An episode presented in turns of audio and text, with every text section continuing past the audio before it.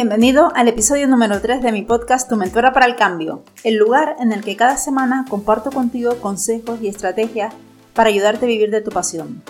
Te ayudaré a descubrir que tienes la capacidad de conseguir todo lo que te propongas. ¿Estás listo?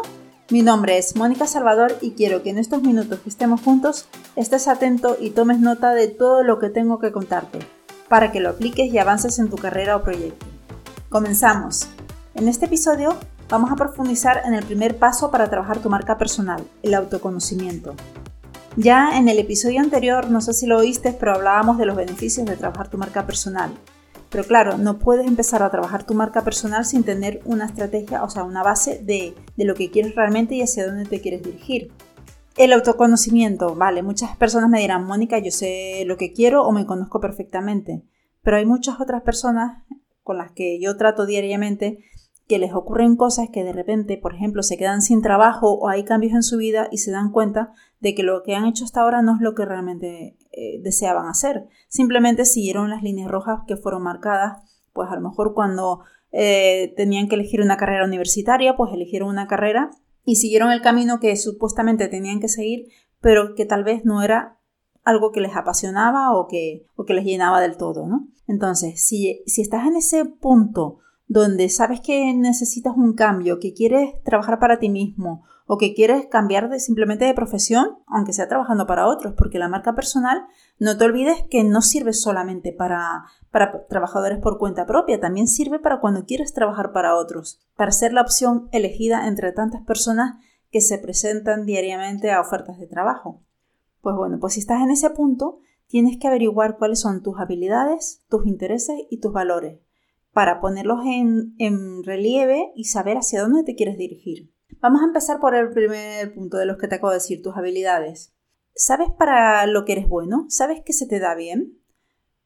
Te voy a decir una cosa, yo cuando empecé a trabajar en esto, cuando me reinventé hace seis años, no tenía ni idea. Primero, que se me daba bien dar clases. Segundo, que me apasionara tanto. Tercero, que, además eh, podía obtener los resultados que quería. No tenía ni la más mínima idea. Fue otra persona quien vio eso en mí. Me lo comentó y yo simplemente lo escuché. Dije, voy a probar este camino porque tal vez tenga razón. Y resulta que es donde estoy ahora mismo, de consultora y de docente. No, vamos, no me lo esperaba para nada y lo encontré pues eh, a una edad no demasiado joven. Pues lo mismo le pasa a muchas personas, que de repente ocurre algo en sus vidas, se quedan sin trabajo, hay un cambio o se divorcian, dicen, vale, pues lo que he hecho hasta ahora no es lo que yo quería hacer.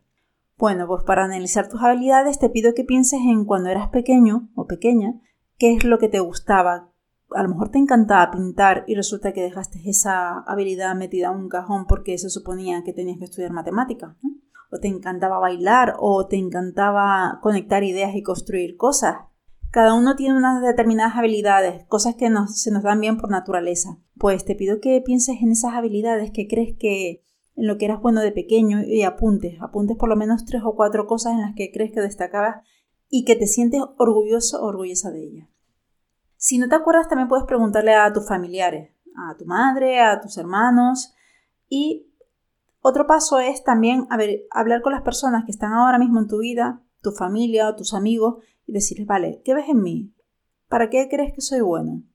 Y anota todo eso. Te haces una lista de cosas que los demás ven en ti y aparte de las que tú crees que tienes. El segundo paso sería averiguar tus intereses.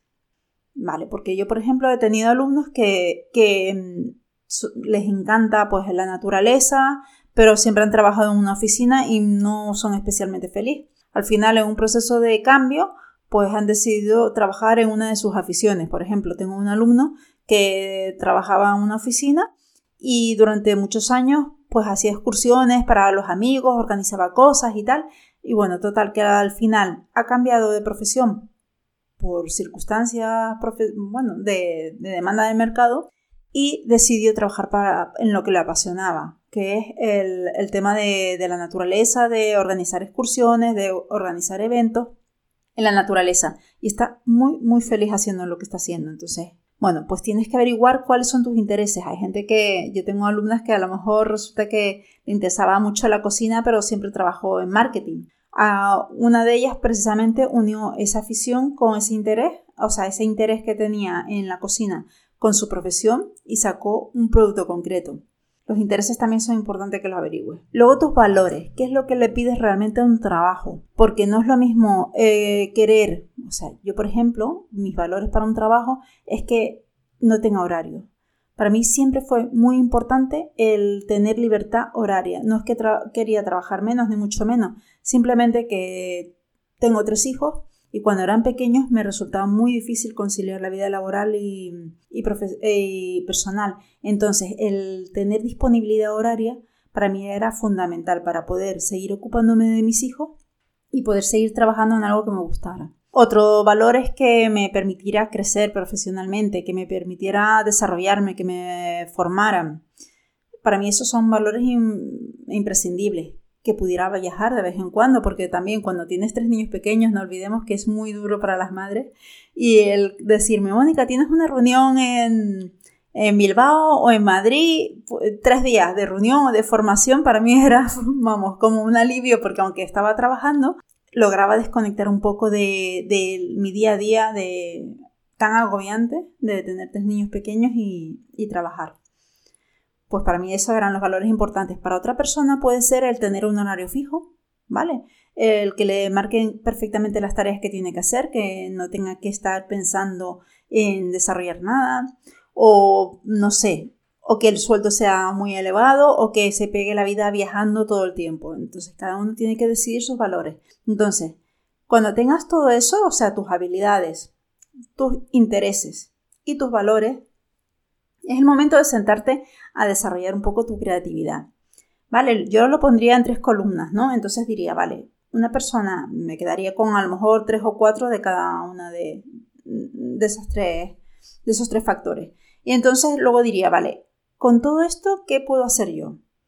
Necesito un trabajo que reúna todas estas condiciones, que ponga en valor mis habilidades, que me guste y que encima eh, eh, esté acorde con mis valores pues empieza a investigar, a, buscar información sobre tipos de trabajo que reúnan esas tres condiciones que para ti son imprescindibles, ¿no? Para mí serían eso, como mis cosas imprescindibles para un trabajo. Bueno, pues empieza a crear, a investigar, a crear una lluvia de ideas, apunta cosas locas, aunque te, lo parezcan, luego al final va a ser el momento de, llevarlos a tierra y de, analizar si realmente son viables o no, pero de momento estamos en el momento de, ampliar horizontes, de ver qué podemos hacer. Es un trabajo creativo, eh, entretenido, y puede ser muy enriquecedor, o sea, que te, te pido que si realmente quieres avanzar, que lo hagas con cariño y que le dediques un tiempito. Y bueno, eh, en el siguiente episodio seguiremos hablando del tema, pero hasta aquí hemos llegado con lo que teníamos preparado para hoy. Espero que haya cubierto tus expectativas, que implementes todo lo aprendido y recuerda, todo esto sin una acción no sirve de nada.